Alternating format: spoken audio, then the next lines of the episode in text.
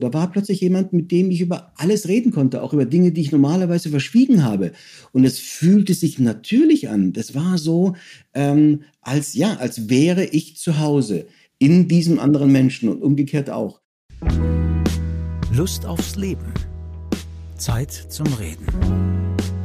Zeit zum Reden über wichtige Themen und neue Inspirationen für ein besseres Leben.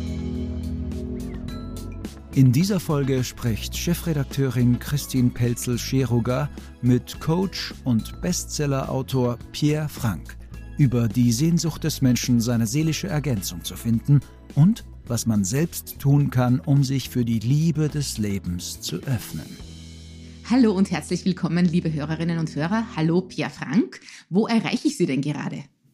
Bei mir zu Hause, in, in München, in meinem Wohnzimmer ähm, kurz bevor ich äh, noch meinen Kaffee getrunken habe. Sehr schön. Ich habe auch gerade Tee gemacht, ja. Wir sprechen heute über die Liebe, über das Glück einer Seelenpartnerschaft und was man tun kann, um diese große, tiefe, bedingungslose Liebe zu erreichen. Oder ob das überhaupt klappt oder ob das vielleicht sogar nur esoterischer Humbug ist. Schauen wir mal. Ich stelle Sie jetzt mal unserem Publikum vor. Herr Frank, äh, viele Menschen kennen Sie vielleicht oder wahrscheinlich sogar aus dem Fernsehen. Sie sind ja in über 350 äh, Produktionen, TV-Produktionen zu sehen. Zum Beispiel in Serien wie Derrick, Tatort oder Der Alte und äh, sie sind bereits äh, als Sechsjähriger mit Theo Lingen auf der Bühne gestanden, habe ich recherchiert. Äh, mhm. Und sie haben mhm. im Theater gespielt, in Kinofilmen, sie waren Regisseur und haben dann so Mitte der 90er Jahre eine nicht minder erfolgreiche Zweitkarriere als Coach und Autor von Lebensratgebern begonnen. Äh, mit einer Gesamtauflage von über drei Millionen Büchern, darunter einige Bestseller, gehören sie zu den erfolgreichsten deutschen Ratgeberautoren. Jetzt ihr Markenzeichen lautet erfolgreich wünschen. Das Universum ist ja für Sie äh, so etwas wie ein großes Versandhaus, habe ich auch in einem Ihrer Podcasts gehört. Äh, und damit sind wir jetzt schon äh, beim heutigen Thema, weil Sie behaupten, auch die große Liebe, also den Seelenpartner, kann man sich herbeiwünschen, den kann man so quasi in sein Leben ziehen. Jetzt, Herr Frank, gleich meine erste Frage. Was macht Sie denn so sicher, ähm, dass es so etwas wie einen Seelenpartner überhaupt für jeden Menschen gibt? Mhm. Also zuerst mal, wenn Sie meine Biografie so ein bisschen erzählen, möchte ich erstmal vorausschicken, das ist ein ganzes Leben. Also ähm, das ist langsam entstanden, Schritt für Schritt. Das ist nicht so, zack, und das habe ich alles gemacht, sondern ich glaube, wenn man mal betrachtet, was jeder Mensch an Leistung und an Erfolgen und an äh, Dingen getan hat, dann wird er eine ähnliche Biografie ähm, für sich selbst erkennen. Wir schauen nur nie wirklich zurück und sagen, was habe ich denn alles geschafft? Und dann entdecken wir ganz viele Dinge, wo wir sagen, wir sind alle Helden. Jeder Einzelne ist ein Held.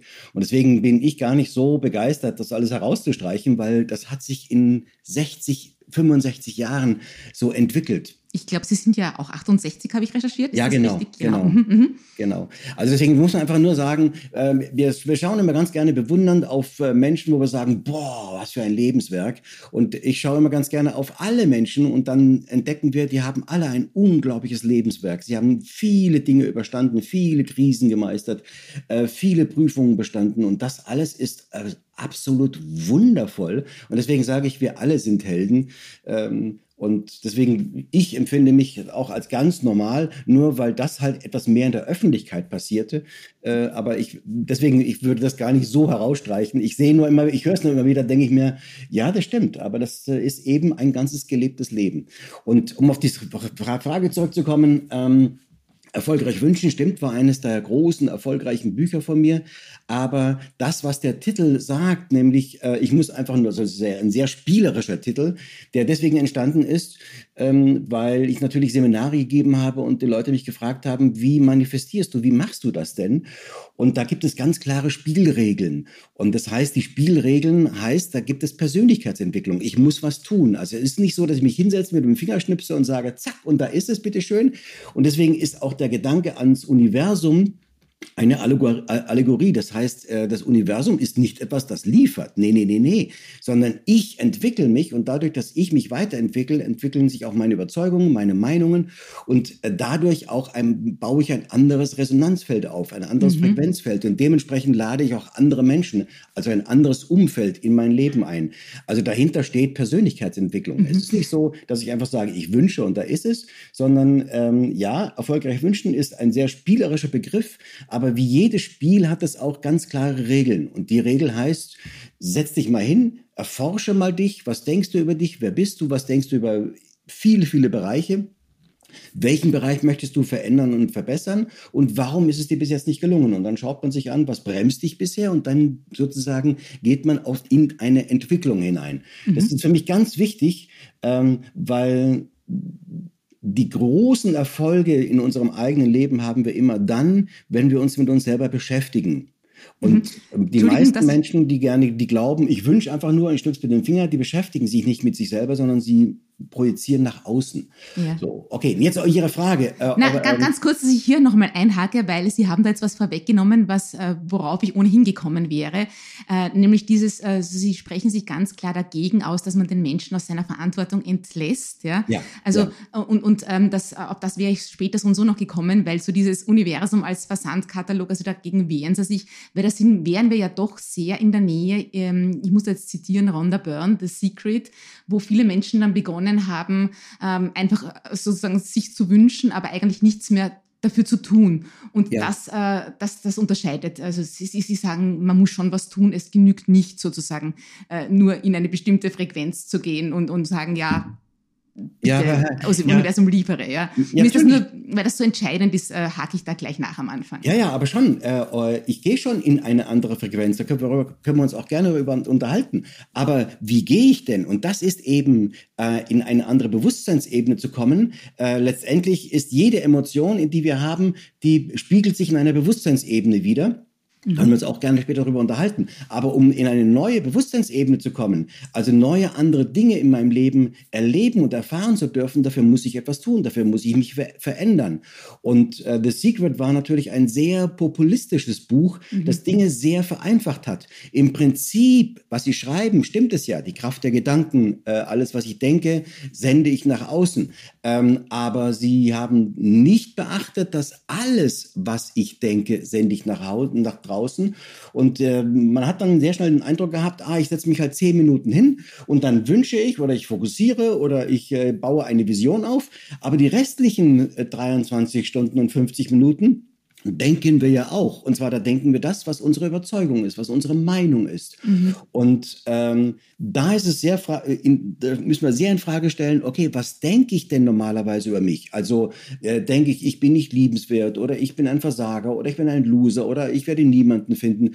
Das alles wirkt und baut sozusagen unser, unsere Erlebniswelt auf. Also das, was man in der Psychologie die Glaubenssätze nennt, oder? Die unbewusst wirken. Ganz genau, ganz genau. Und deswegen ist dies natürlich das Universum, das liefern soll. Das ist genau äh, das, äh, was eigentlich nicht passiert. Also ich setze mich nicht hin und sage, hey Universum, gib mir mal, sondern es wenn ich etwas haben möchte, dann muss ich mich erst fragen, warum habe ich es nicht, obwohl meine Sehnsucht dorthin geht.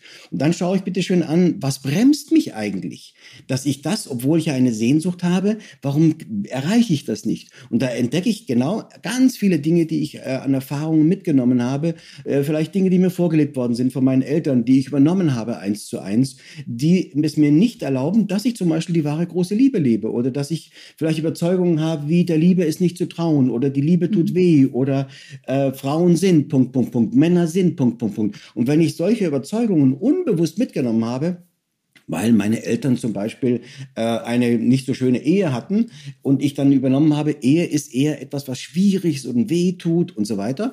Oder ich habe Rollenverhalten übernommen, äh, der Mann hat das Sagen und die Frau hat zu kuschen, deswegen möchte ich lieber nicht in eine Partnerschaft.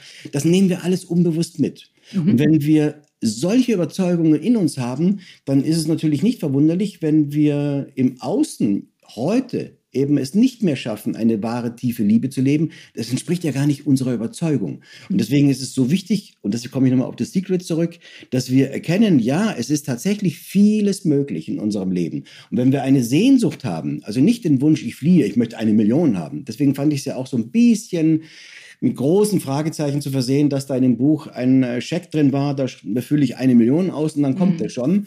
Ähm, das ist eine Flucht. Ich will mich nicht ja, mit mir das beschäftigen. War ja genau. wurde ja als fahrlässig von vielen sogar kritisiert, weil ja. ich glaube, es sind dann auch wirklich Menschen in Konkurs gegangen, die einfach da blind dem Universum vertraut haben und äh, eigentlich nichts dafür getan haben. Wir wollen uns aber jetzt wirklich mit dem Seelenpartner äh, ja, weiter beschäftigen. Genau. Gerne. Und ich wiederhole nochmal die Frage, was macht Sie so sicher, dass es für jeden Menschen einen Seelenpartner gibt, Herr Frank? Ja, die Frage ist natürlich super, weil die, die gleiche Frage habe ich mir natürlich auch gestellt vor über 30 Jahren. Also wie Sie ja gesagt haben, ich war sehr erfolgreich, erfolgreich als Schauspieler und ähm, da hat man natürlich viel viele wundervolle Frauen an seiner Seite, aber das ist auch gleich das Problem. Viele wundervolle Frauen und ich hatte eben nicht diese eine wahre, tiefe Liebesbeziehung, nach der ich mich immer mehr gesehnt habe. Und dann habe ich mich damals vor eben über 30 Jahren für vier Monate von der Außenwelt zurückgezogen, um herauszufinden, äh, wie schaffe ich es, eine wahre, tiefe Liebesbeziehung zu führen. Und ich bekam in diesen vier Monaten unglaublich viele Antworten für mich und äh, fing an, danach zu leben und habe innerhalb von kurzer Zeit eben Michaela, meine Seelenpartnerin, kennengelernt, vor über 30 Jahren. Und das haben viele Menschen gesehen und haben mich gefragt, Mensch, wie hast du das denn gemacht? Wie funktioniert das denn? Warum ist das denn so? Und du warst doch auch immer an der Stelle, wo du gesagt hast, ach, sowas gibt's doch gar nicht, die wahre Liebe und äh, du hast sowas noch nie erlebt und plötzlich bist du mittendrin. So. Und ich stellte dann plötzlich fest, dass als ich den Menschen erzählte, äh, was meine Transformation war, wie ich mich entwickelt habe, äh, was ich an mir verändert habe. Und ich dann plötzlich sehen durfte, dass wenn Menschen das auch machten, äh, sie plötzlich auch innerhalb von kurzer Zeit mir berichteten, Mensch, ich habe auch jemanden kennengelernt und du, wir verstehen uns, es ist so anders, es ist so beseelend. So, und äh, dann fing ich an, äh, Seminare zu geben, gar nicht mal, weil ich es wollte, sondern auch vom, vom Druck von den Menschen, die gesagt haben, darüber machst du jetzt aber mal wieder ein Seminar, wir wollen auch wissen, wie das funktioniert. Und ich fing an, Seminare zu machen und ich dachte immer noch, hm, ist das wirklich so? Funktioniert das wirklich bei jedem? Also ich war da auch noch mal so ein bisschen, ah, naja, mal sehen, ob das wirklich so geht und durfte dann feststellen, Tatsächlich. Gut, ich habe den Vorteil, wenn Leute zum Seminar kommen, dann sind die schon mal pro. Also die sind schon mal offen, die wollen natürlich schon mal auch tatsächlich in ihrem Leben etwas verändern. Aber ich durfte feststellen, dass tatsächlich anschließend nach diesen Wochenendseminaren innerhalb von kurzer Zeit Menschen äh, mir schrieben und sagten, ich habe jemanden gefunden in meinem Leben, obwohl ich jahrzehntelang geglaubt habe, sowas wird mir nie mehr passieren. Und, äh, das heißt, das heißt, dass ihre, ihre, ihre, also ihre Überzeugung, dass jeder Mensch einen Seelenpartner äh, finden kann, äh, beruht auf Erfahrungen, äh, weil sie Menschen sozusagen geholfen haben, den zu finden. Aber was machen Sie jetzt oder wenn jetzt jemand nach einem Seminar sagt, Herr Frank, ich habe noch immer keinen Seelenpartner, äh, was antworten Sie dem? Das kommt ja sicher auch vor, oder? Ja, ich muss dazu sagen, ähm, wenn wir uns mit uns selber beschäftigen, dann wissen wir sehr schnell, warum wir es nicht zulassen, eine wahre tiefe Liebesbeziehung zu führen. Und in, auch nach so einem Wochenendseminar wissen wir sehr genau, was begrenzt mich, was wurde mir vorgelebt, wie war die Ehe meiner Eltern etc. Und wir dürfen nicht glauben, dass wir auch da mit dem Finger schnipsen und zack, es ist da. Es ist eine Entwicklung und Entwicklung heißt eben nicht, es geht über Nacht, sondern es entwickelt sich. Und was ich immer wieder erleben darf, ja, es gibt Menschen, die auch sagen, ich habe erstmal noch nicht begegnet, aber die auch ein tieferes Verständnis haben, was sie noch gerne wandeln wollen oder wo sie noch nicht offen sind. Es gibt auch ganz viele Menschen, die sagen, aber ich habe entschieden, ich bin doch lieber Single. Es nochmal, äh, Partnerschaft ist nicht die bessere äh, Form zu leben, sondern mhm. es ist, wenn wir eine Sehnsucht haben, ist es bitteschön eine Form, die du leben kannst.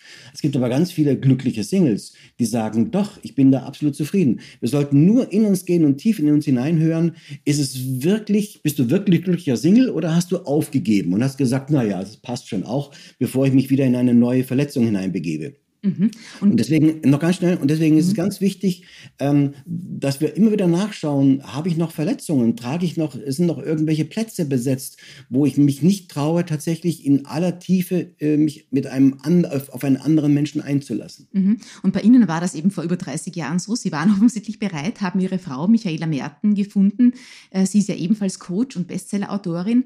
Aber haben Sie, wie Sie sie getroffen haben, sofort gewusst, das ist jetzt anders, das ist meine Seelenpartnerin. Woran erkennt man den Seelenpartner? Also das Wort Seelenpartner war damals noch gar nicht in meinem Kopf vor 30 Jahren. Aber ich habe sofort gespürt, wir müssen dazu sagen, ich habe Michaela ja übers Telefon kennengelernt. Ich habe sofort gespürt, da ist etwas Großes, etwas Wichtiges, etwas Wesentliches.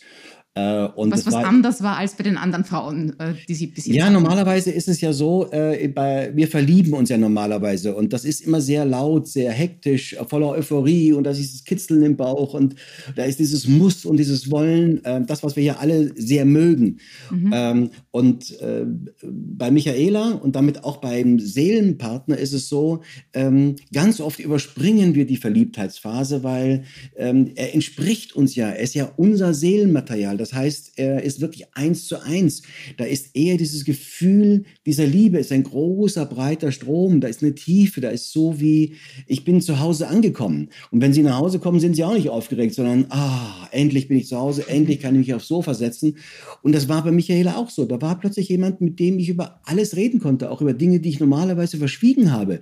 Und es fühlte sich natürlich an. Das war so, ähm, als ja, als wäre ich zu Hause in diesem anderen Menschen und umgekehrt auch. Und deswegen, ähm, da ist eben nicht die Aufgeregtheit, sondern diese tiefe Gewissheit, so ein Urvertrauen, ähm, das mhm. ist dieser Mensch. Wobei ich dazu sagen muss. Sie also waren nicht verliebt, also sie waren, es gab diese Schmetterlinge im Bauch, gab es nicht. Nein, die gab es nicht.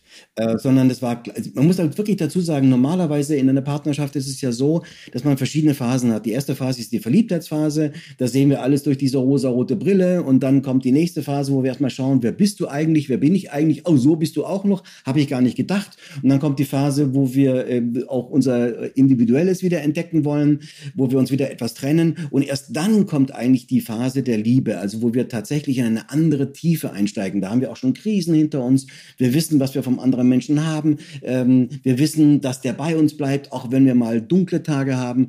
Also wir wissen, was wir am anderen haben. Und da entwickelt sich diese tiefe Liebe. Und beim Seelenpartner ist diese tiefe Liebe, spüren wir sofort von der ersten Sekunde an. Ähm, manchmal können wir es gar nicht so identifizieren, weil wir das ja nicht gewohnt sind. Wir können es auch gar nicht wirklich in Worte fassen. Aber wir spüren etwas, da ist etwas ganz Wundervolles, was wir gar nicht irgendwie in Begrifflichkeiten äh, fassen können. Mhm. Und das war bei Michaela eben auch so. Was ich sehr spannend finde in diesem Zusammenhang, ähm, äh, es wurde diesen Juli eine wissenschaftliche Untersuchung aus Kanada veröffentlicht, aus dem Social Psychological and Personality Science Journal. Und da sagt äh, diese Studie, dass die Liebe tatsächlich eher auf leisen Sohlen daherkommt, als dass sie wie ein Blitz einschlägt. Ja, die haben da viele äh, Studenten mhm. sozusagen mhm. äh, beobachtet, ja, und äh, sich aber auch aus einer jahrelangen Freundschaft entwickeln kann. Das mhm. heißt, ich, es wäre de facto auch möglich, dass ich meinen Seelenpartner vielleicht schon kenne ähm, oder muss ich den sozusagen neu kennen, um ihn als solchen, als, als die große Liebe zu erkennen? Oder wäre es ja. möglich, dass, dass ich mit ihm vielleicht sogar schon jahrelang befreundet bin? Beides, beides ist möglich. Also diese, diese Untersuchung unterstützt ja genau das, was ich gerade gesagt habe. Äh, nämlich ähm, in der Tat, äh, die Liebe entwickelt sich äh, und daraus entsteht eine ganz große Tiefe. Da geht es ganz viel über Vertrauen. Ich vertraue dem anderen. Ich habe ein tiefes Urvertrauen in den anderen. Und das entspricht genau auch dieser Seelenpartnerschaft, dass wir eben nicht diesen typischen Urknall haben. Boom, macht es.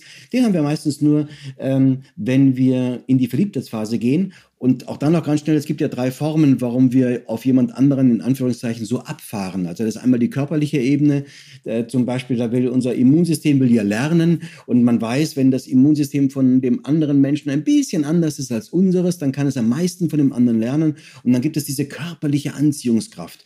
Ähm, die ganzen Endorphine werden ausgeschüttet und wir wollen mit diesen Menschen körperlich zusammen sein. Das heißt, nach einer Woche, wenn wir da sportiv im Bett unterwegs waren und das Immunsystem genügend gelernt hat, dann äh, ist das plötzlich wieder ausgeschaltet. Das Immunsystem hat ja gelernt und wir wundern uns, wieso bin ich eigentlich mit diesem Menschen zusammen? Was fand ich denn an dem so attraktiv? Genau, also die Körperlichkeit ist ein sehr wesentlicher Aspekt, wo da wollte, wollen wir einfach lernen. Und dann gibt es die emotionale Ebene. Und da geht es da darum, ähm, ich brauche etwas, Liebe, Anerkennung, Zuneigung, äh, Zärtlichkeit, finanzielle Sicherheit. So. Und wenn jemand mir das geben kann, boah, dann falle ich da mit einem Volldampf hinein.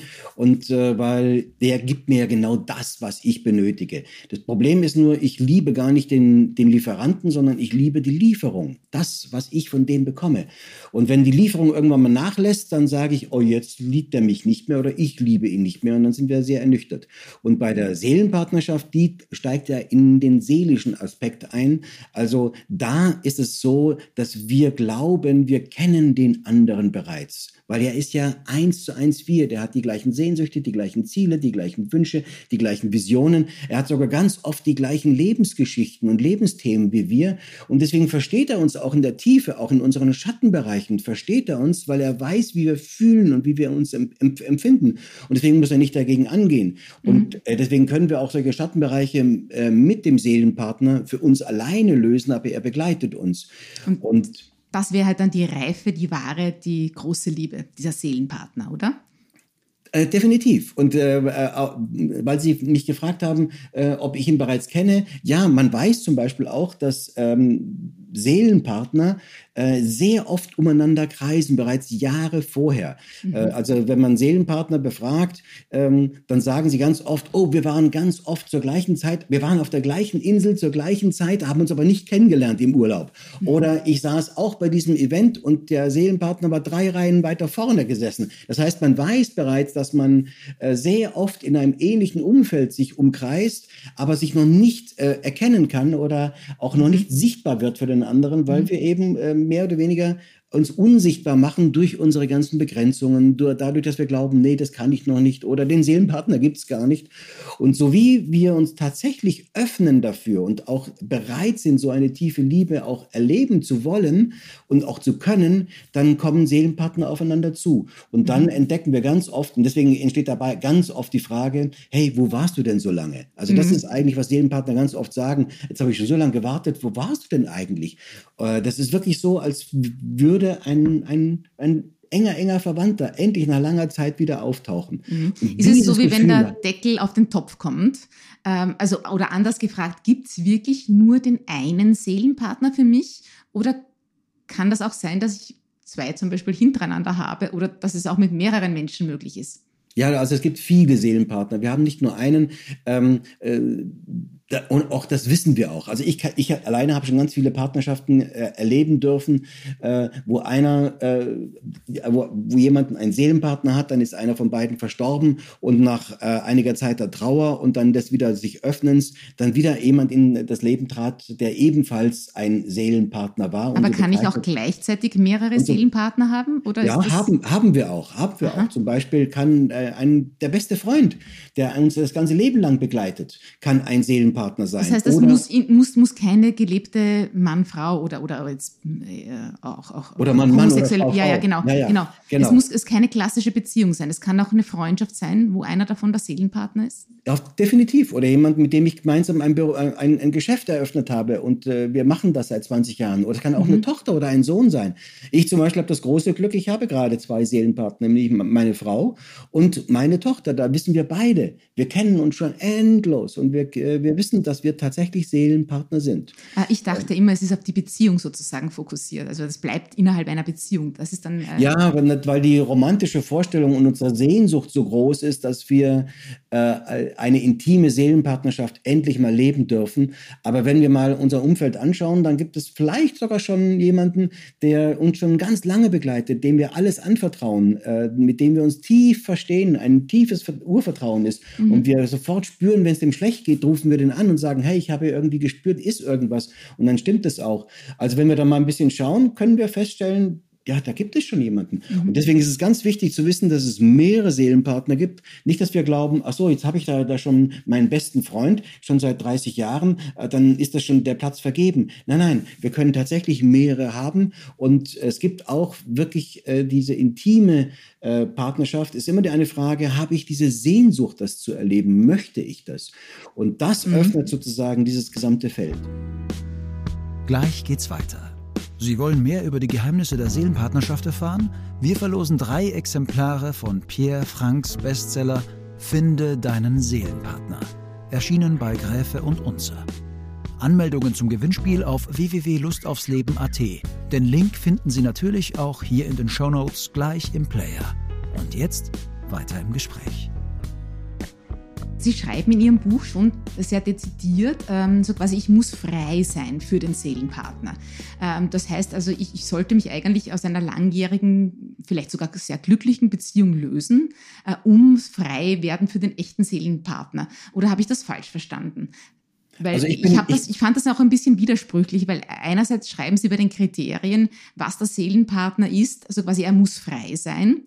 Andererseits sagen Sie, es kann sein, dass ich in einer langjährigen Beziehung bin, in einer glücklichen sogar, die aber nicht mein Seelenpartner ist und ich muss mich erst quasi von der dann lösen. Also ich, wie, wie ist das jetzt? Muss ich frei werden für einen Seelenpartner oder passiert das von alleine?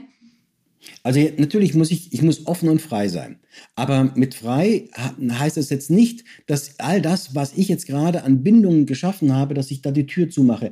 Ich bin kein Freund davon, Türen zu schließen, bevor eine andere sich geöffnet hat. Also äh, ganz oft in anderen Feldern zum Beispiel, da jemand möchte jetzt eine in die Berufung, seine Berufung finden und dann kündigt er einfach und dann wartet er zu Hause. So, jetzt warte ich auf, dass meine Berufung sich zeigt.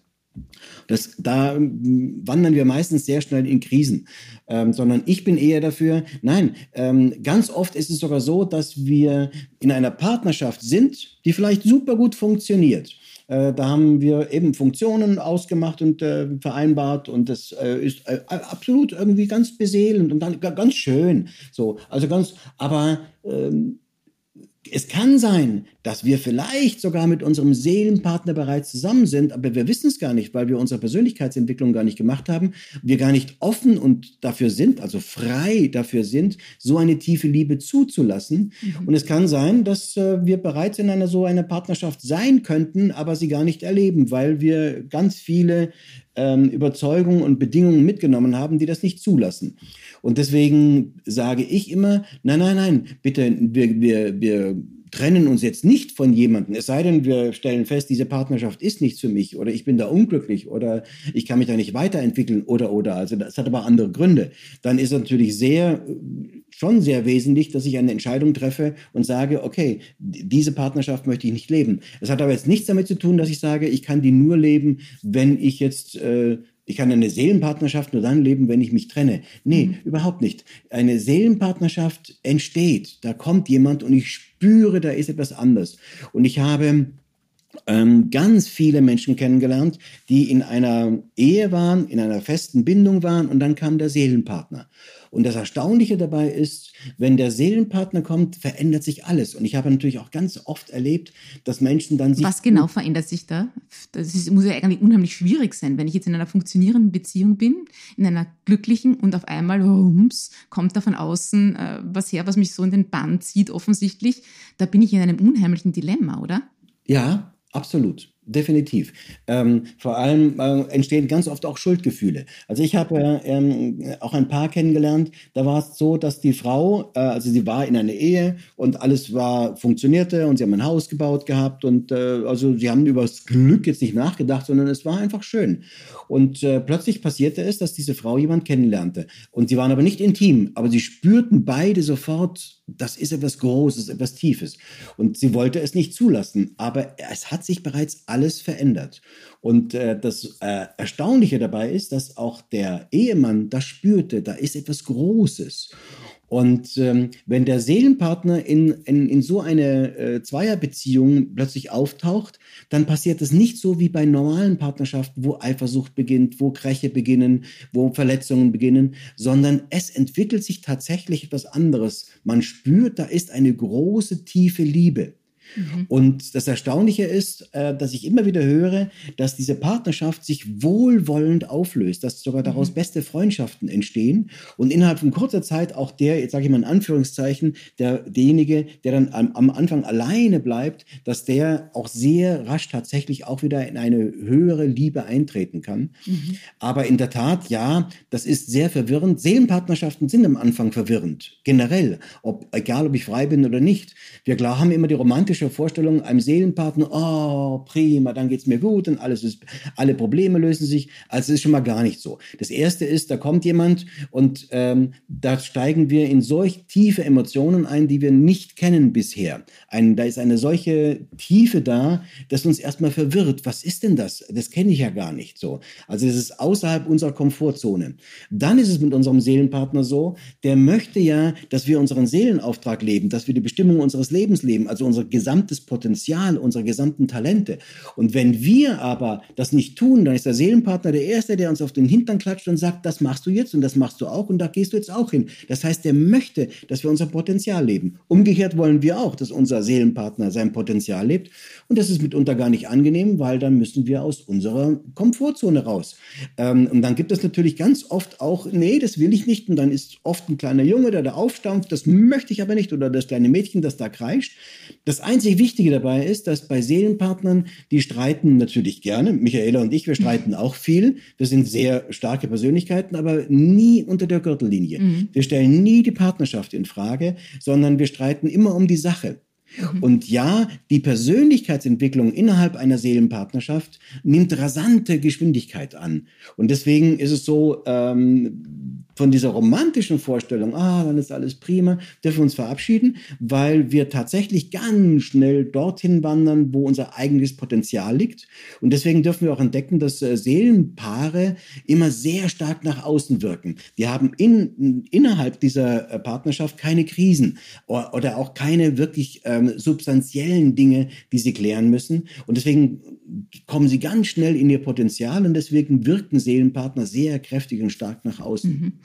Jetzt haben wir so viel gehört über den Seelenpartner. Was ist für Sie das wirklich entscheidende Kriterium, wo jeder weiß, das ist er.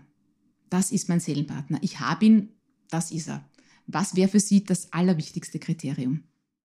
Naja, es gibt ja ganz viele Anzeichen. Also ja, ich möchte aber nur eines. Ich möchte das Wichtigste.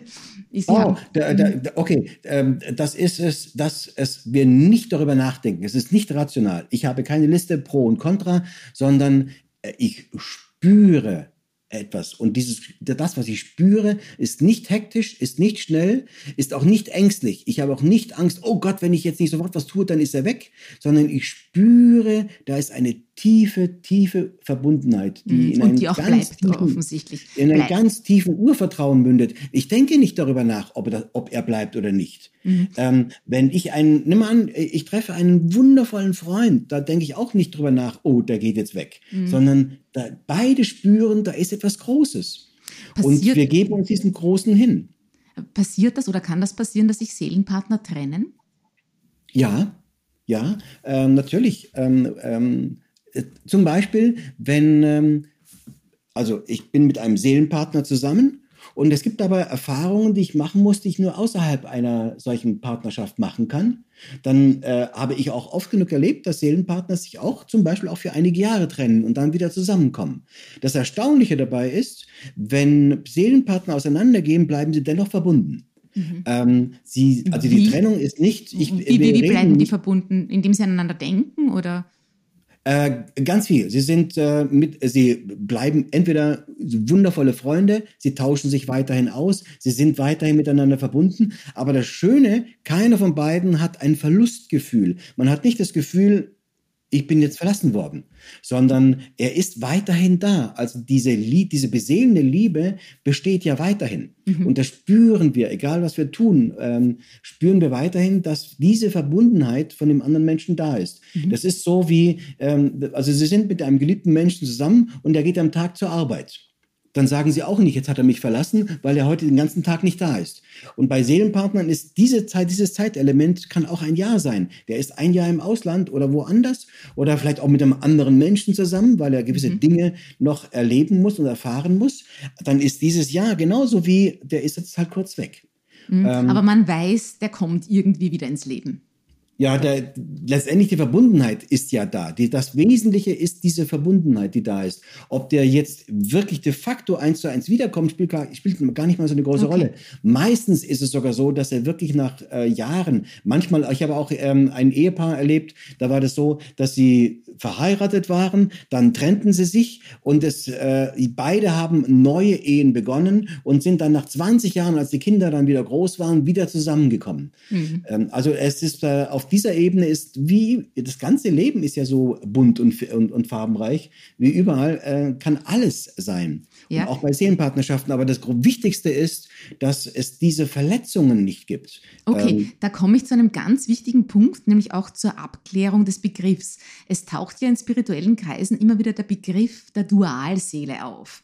Äh, als eine ganz besondere Art der seelischen Verbindung. Und die, da, da geht es ja manchmal wirklich mit starken Schmerzen einher und die tun sich mhm. weh. Ist das das Gleiche wie der Seelenpartner äh, oder, oder ist das was anderes, die Dualseele? Mhm. Also ich habe ja in meinem Buch Finde deinen Seelenpartner ganz bewusst die Dualseele und die Zwillingsseele und so rausgehalten, mhm. weil einmal es ein ganz großes, neues, anderes Thema ist. Ähm, und ich ganz bewusst eigentlich nur auf den Seelenpartner eingehen Aber wollte. Aber es ist nicht das Gleiche, oder? Nein, es ist nicht das Gleiche. Nein. Äh, und wie, äh, wie Sie gerade gesagt haben, ja, da gibt es ganz vieles an Verstrickungen, an mhm. Verletzungen, äh, an Zurückweisungen, an toxische Beziehungen, oder? Ja, mhm, genau. Es ja. kann mhm. eine sehr toxische, toxische Beziehung sein. Und ähm, sich davon zu lösen, ist manchmal unglaublich schwer. Also es ist nicht erfüllend, es ist nicht beseelend. Und deswegen, äh, mich interessiert hauptsächlich, das ist so meine, meine große Herzensangelegenheit, äh, wie Menschen zueinander finden, wie sie mhm. ihre wahre tiefe Liebe leben können. Und deswegen habe ich das vollkommen ausgeklammert, weil das auch noch dazu eine sehr rationale Betrachtungsweise ist. Und äh, die seelische Entsprechung äh, ist ja, wie der Name schon sagt, äh, äh auf der Herzensebene, auf der intuitiven Ebene zu spüren. Mhm. Und deswegen mein Anliegen ist, dass Menschen endlich in ihre wundervolle Liebesfähigkeit genau. kommen also und beim, die auch erleben dürfen. Beim Seelenpartner spürt man ganz einfach, der tut mir gut. Da ist dieser Schmerz nicht da. Ist das richtig? Genau. Genau. Genau. genau. Naja, jetzt äh, haben wir schon so viel äh, definiert, den Seelenpartner, den sich ja wahrscheinlich jeder wünscht. Jeder hat so Sehnsucht nach dieser großen, bedingungslosen Liebe. Und in Ihrem Buch Finde deinen Seelenpartner verraten Sie ja auch, wie man sich für diese Liebe des Lebens öffnet. Und Sie weihen den Leser dann dabei in die fünf Geheimnisse ein, die das ermöglichen sollen. Ich würde jetzt gern zum Schluss bei Ihnen so eine Art Schnellkurs machen, äh, Herr Frank. Ähm, was kann ich tun, damit ich diesen Seelenpartner jetzt möglichst schnell und effektiv in mein Leben ziehe. Was wäre, wenn ich jetzt bei Ihnen ein Seminar besuche? Ich weiß, dann dauert das länger. Aber was könnten Sie unseren Hörerinnen und Hörern noch mitgeben, dass ich sage, was kann ich vielleicht jetzt schon tun, äh, damit ich bald äh, diese erfüllende Liebe leben darf? Ja, ich muss jetzt nicht, äh, man sieht mich jetzt nicht, aber ich muss jetzt sehr grinsen, weil das natürlich der Wunsch von fast allen ist. Komm, sag mal ganz schnell, sag mal einen Trick und dann geht's los. Ich da mit dem Finger und, aber nochmal, äh, es ist eine Entwicklung und eine Entwicklung braucht Zeit. Und ähm, deswegen ähm, äh, sag mal ganz schnell einen Trick äh, und dann habe ich ja schon mal was. Ähm, nee, wir müssen uns auf einen Prozess einlassen. Und dieser Prozess heißt Persönlichkeitsentwicklung. Und äh, ja, das sind die ersten Schritte. Ich entscheide mich dass ich das überhaupt möchte. Also wir sind in einer Welt, die gerade sehr polarisiert. Der eine Teil lebt diese Schnelllebigkeit und das Rasante und die anderen möchten tatsächlich mehr in diese Tiefe eintauchen. So, also ich muss erstmal mich entscheiden, ich möchte eine wahre tiefe Liebesbeziehung führen. Dann ist die nächste Entscheidung, ja, es gibt einen Seelenpartner da draußen für mich. Wenn ich sage, ja, ich weiß nicht, mal sehen, ich warte mal ab, ob da einen Seelenpartner gibt, dann schließe ich energetisch diese, diese, diese Türen mhm. wieder. Also das ist das nächste. Ja, ich weiß, da draußen ist jemand und das Schöne ist, ich bin ja nicht alleine. Der, ich muss es auch glauben. Ist das, damit, damit ich, damit ich der Glaube, ja, äh, ohne Glauben machen wir gar nichts. Also der Glaube ist immer, es ist, ohne Glaube stehe ich ja gar nicht auf. Ohne Glaube stelle ich mir gar nicht den Wecker. Ich glaube daran, dass der morgen läutet. Ähm, also ohne Glauben passiert nichts in unserem Leben. Ähm, ich glaube, dass die Straßenbahn rechtzeitig kommt, sonst würde ich gar nicht hingehen. Also der Glaube ist immer Grundvoraussetzung. Ich glaube, dass es den Seelenpartner gibt und auf diese Weise öffne ich mich überhaupt erst. Und dann, ja, ist der erste große Schritt überhaupt, ähm, in was für einer Partnerschaft möchte ich eigentlich sein? Also ich beschäftige, beschäftige mich mal, was bin ich eigentlich für ein Partner? Was möchte ich denn da erleben? Möchte ich in der Stadt sein, auf dem Land, eine große Familie? Möchte ich Kinder haben? Möchte ich kulturell unterwegs sein? Oder ist Sexualität für mich ganz wichtig und, und, und, und. Also darauf äh, äh, entdecke ich erstmal, was bin ich eigentlich für ein Partner mhm. und wo fühle ich mich eigentlich wohl. Und auf diese Weise zum ersten Mal schaue ich mir an, in was für einer Partnerschaft möchte ich leben? Denn die meisten Menschen sagen, wenn sie an einen Seelenpartner denken, oh ja, und sage ich, okay, was möchtest du mit dem erleben? Ja, der soll mich glücklich machen. Ja, was ist denn Glück für dich? Ist für jeden was anderes. Naja, mit dem bin ich zufrieden. Aber wann bist du denn zufrieden? So. Und das ist das erste große Schritt, dass wir überhaupt mal herausfinden, ähm, wer bin ich eigentlich in einer solchen Partnerschaft? Und dazu gehört auch, äh, dass ich mal schaue, okay, wie war denn die Ehe meiner Eltern? Weil mhm. da haben wir alles übernommen. Und da haben wir alle Überzeugungen. Wir lernen hier durch Nachahmung. Also ahmen wir heute noch ganz viele Dinge unbewusst nach. Und das sind dann einfach unsere ganz klaren Überzeugungen, die wir haben, so muss es sein. Und kann sein, dass es uns überhaupt nicht entspricht. Also äh, Sie sehen schon, wir gehen da Schritt für Schritt voran und mit jedem Schritt öffnen wir uns mehr. Mhm. Und dann kommen wir äh, nochmal weiter und schauen an, okay, wie ist denn das eigentlich? In welchen Emotionen lebe ich denn meistens? Ja, natürlich, beim Seelenpartner möchte ich gerne Liebe, Anerkennung, Akzeptanz, Freude leben, aber vielleicht halte ich mich eigentlich zurzeit eher auf in Scham. Äh, das ist auch eine Bewusstseinsebene. Ja, ich schäme mich, dass ich so bin, wie ich bin und ich bin nicht schön genug, wenn ich in den Spiegel gucke, gefalle ich mir nicht. Schuldgefühle ist so eine Bewusstseinsebene oder Entschuldigen, dass ich unterbreche, aber solange ich so etwas spüre wie Scham, Schuldgefühle, solange ziehe ich den richtigen Partner nicht in mein Leben. Habe ich das richtig verstanden? Äh, ja, ich sage mal, ich ziehe den richtigen in Anführungszeichen in mein Leben. Ich ziehe ja immer etwas in mein Leben, was mir entspricht. Äh, mhm. Also wenn ich mit viel mit Scham zu tun habe, oh, so wie ich bin, ist sehr linkisch und wer soll mich schon mögen, dann werde ich natürlich ein Umfeld äh, in meinem Leben haben, das dem entspricht. Also werde ich Menschen in mein Leben ziehen, die mich da in meiner eigenen Überzeugung bestätigen, die dann tatsächlich Situationen schaffen, dass ich mich noch mehr schäme oder das, mich noch linkischer fühle. Ist das auch das, worüber wir anfangs gesprochen haben? Ich muss so quasi in die richtige Frequenz kommen. Ganz genau. Also es gibt da ganz, da sind wir wieder bei der Wissenschaft, da gibt es ganz viele Untersuchungen. Jede Emotion erschafft ein, ein, eine Bewusstseinsebene. Äh, Neid, Schuld, Hass, Wut, äh, Eifersucht, all das sind Bewusstseinsebenen. Trauer ist zum Beispiel auch so eine Bewusstseinsebene. Und das sind Frequenzen, das sind Schwingungsfelder. Und nach diesen Schwingungsfeldern weiß man inzwischen, die senden wir aus und das baut ein Resonanzfeld auf. Und dieses Resonanzfeld können andere Menschen, die in einer ähnlichen Schwingung sind wie wir, tatsächlich auffangen und reagieren können, müssen nicht. Also sie können reagieren. Und deswegen laden wir auf diese Weise ganz oft Menschen ein, die eine ähnliche Schwingung haben wie wir. Man weiß überhaupt, dass alles über Resonanzen funktioniert. Also mhm. wir kommunizieren über Resonanzen, selbst die Natur äh, kommuniziert über Resonanzen und wir Menschen äh, kommunizieren nur fünf Prozent bewusst, also verbal oder mit Gesten und so 95 Prozent unbewusst, eben über solche Schwingungsfelder. Das heißt, wenn wir mit jemandem zusammen sind, äh, unterhalten wir uns auf energetischer Ebene längst miteinander und bewusst äh, nur noch ganz wenig. Und deswegen mhm. spüren wir, der ist mir sympathisch, ohne dass der ein Wort gesagt hat. Wir spüren irgendwie, den mag ich nicht, ohne dass der überhaupt irgendwas gemacht hat. Und also da sehen wir schon, ähm, wir, wir kennen das ja bereits.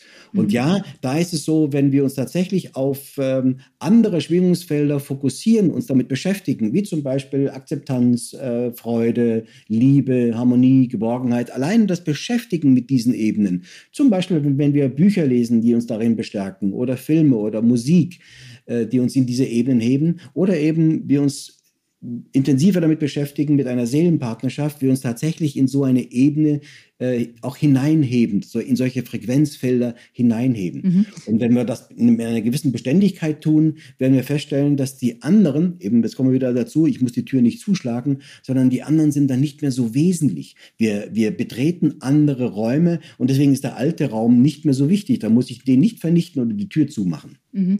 Äh, ich finde das sehr äh, spannend, auch dass Sie da in Ihrem Buch sagen, man soll so quasi klein zu üben beginnen, äh, wie zum Beispiel, dass man sich Parkplätze wünscht. Und Sie haben, glaube ich, gesagt, Sie haben seit 20 Jahren keinen Parkplatz mehr gesucht, weil Sie da vorher sagen, ich finde einen.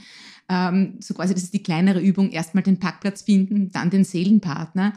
Und ähm, habe ich Sie da richtig verstanden? Also, dass man das im Alltag schon ein bisschen trainieren kann, um so quasi zu sehen, dass man wirklich in eine Frequenz kommt, dass das was bewirkt. Ja, das Erstaunliche ist ja zum Beispiel Parkplatzwünschen ist ein gutes Beispiel für, für überhaupt für erfolgreich Wünschen. Ähm, man weiß inzwischen, was da passiert, ist nicht etwa, ich beeinflusse andere Menschen, dass sie wegfahren, sondern ich überlasse dieses Feld meiner Intuition. Also ich weiß, ich bekomme den einen Parkplatz. Und die Intuition führt uns dorthin. So, und jetzt kommen wir wieder, gibt es da einen wissenschaftlichen Beweis?